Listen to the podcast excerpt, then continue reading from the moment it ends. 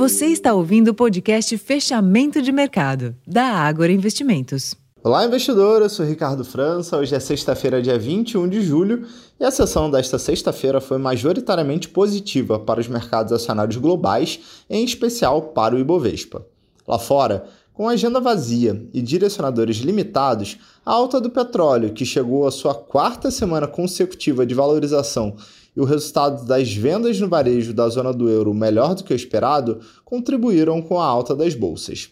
No Brasil, a queda dos juros futuros e a queda do dólar abriram espaço para a retomada do movimento positivo para o Ibovespa, que cerrou o dia em alta de 1,8%, cotado aos 120.217 pontos. O giro financeiro da sessão somou 24 bilhões de reais. Vale lembrar que a sessão teve um componente técnico importante, sendo vencimento de derivativos na bolsa americana e também na B3.